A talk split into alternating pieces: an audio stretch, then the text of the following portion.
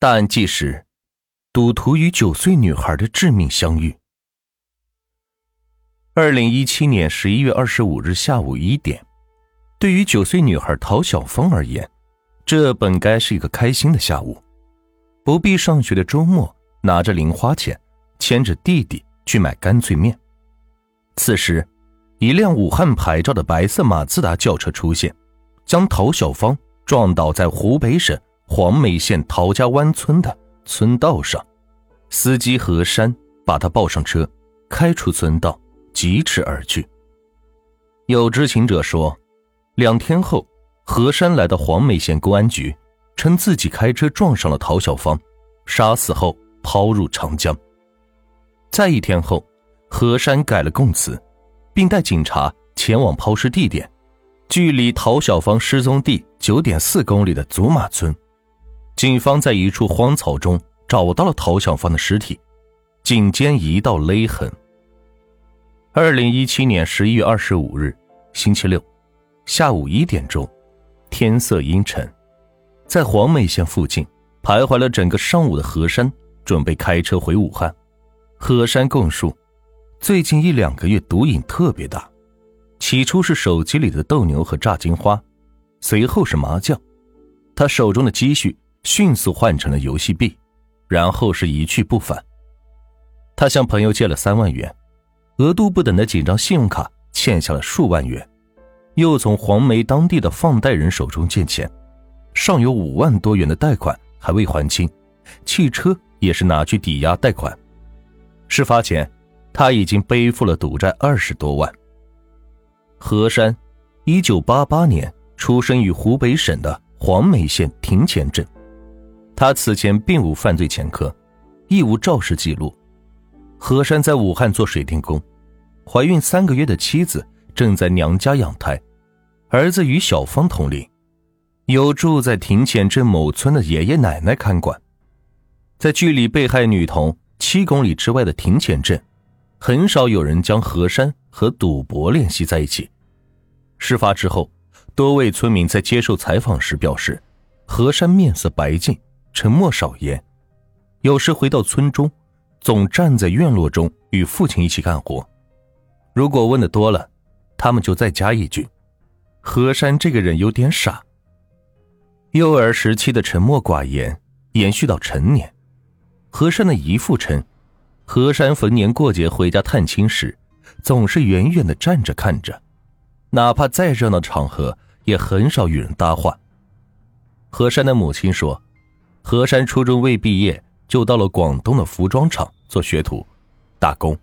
后来是受不了颈椎疼痛，赚钱不多，便回到了武汉做水电工。何山的姨父说，何父对何山是特别严苛，导致何山对父亲是心存忌惮。接近案件的知情者透露说，何山供述，哪怕这一刻赌债临头，他情愿四处寻找放贷人。也不愿回家求助，让父母失望。何山供述，他越是输，越是赌。他有一个多月没有接过水电工的活了，寄希望于在麻将桌上翻身，回本是遥遥无期，放贷日却是逼近。何山回到黄梅，徘徊了一上午之后，没有找到放贷人。按照何山的供述，他决定返回武汉。路上，他突然想找个厕所，陶家湾入口的牌楼刚好出现。何山放慢车速，进入那条宽不过两米的村道。此时，九岁的陶小芳刚刚吃过午饭，洗了头发，领着四岁的弟弟，拎着一辆扭扭车向牌楼方向走去。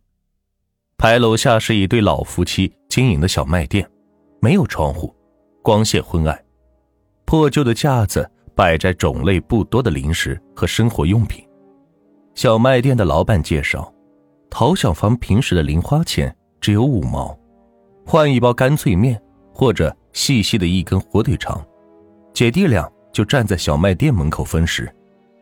不过，女孩在前一天的考试中刚刚拿到了满分，从奶奶何小春那里得到了一块钱的奖励，买了两包干脆面。姐弟俩运气不错，他们在回家的路上拆开包装，得到了一张“再来一包”的卡片。小芳在牌楼下的丁字路口停下，拿着扭扭车站在草丛里。弟弟转身跑回小卖店兑奖，跑回来，再拆开，又是再来一包。刚好从此路过的一个村民看到这一幕，他说：“他看到弟弟从门楼跑来，小芳站在草丛里向他招手。他还告诫弟弟往边上点，不要在中间跑。”陶小芳的奶奶何小春说：“她自己去年在家门口被电动车撞坏了脚，有半年多没有办法正常行走。陶小芳此后是格外的注意安全。”此时的何山没有找到厕所，准备原路返回大路，一边盯着手机，一边缓慢的开。突然感觉是撞到了什么，他看向车外，女孩是倒在地上，嘴边吐出白沫。他摇摇晃晃的站起来，拿起身边的玩具车，是走了几步。村里超市老板的儿媳在村里转了一圈，要回到店里。他说：“经过丁字路，看到陶小芳站在车前，他是嫌疑人以外最后一个见到陶小芳的人。”小芳再次摔倒在车前。何山供述：身背高利贷的他不想再被官司，再添一场麻烦。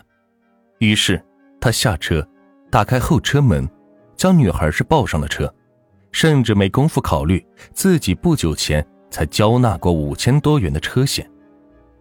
陶小芳的父亲陶峰说，检察院后来向他出具尸检报告，其中显示女孩的头部和肢体上有摔倒所导致的擦伤，除脖子上的那道勒痕以外，并无骨折或者其他的致命伤。何山启动汽车，陶小芳的弟弟跑过来，他并未在意。车开到陶小芳家门口，放慢速度。陶家对面的村民透过窗户看到了汽车，这是一辆武汉牌照的白色马自达，开车的是个年轻人呢。车在陶家门前的空地缓慢掉头，沿着来路开出了小村。小芳的弟弟与何山的白色马自达。是擦肩而过，他跑向村里的另外一家商店，奶奶何小春正在店里和人聊着天。姐姐坐车找奶奶，弟弟对着奶奶何小春说：“何小春并未在意，他以为孙子指的是扭扭车，这是姐弟俩唯一的玩具。”开出陶家湾后不久，何山从后视镜中看到了女孩的嘴角依然是流出白沫。便将一条空调被盖在了她的头上。车行至五组镇，人烟是更加稀少，车道盘山，另一面是陇平水库。小芳清醒过来，坐起身要求下车，何山并未停下，反而是加快车速。四个多小时之后，天色渐暗，何小春要回家做饭，找遍了小芳的同学家，才发现孙女不见了。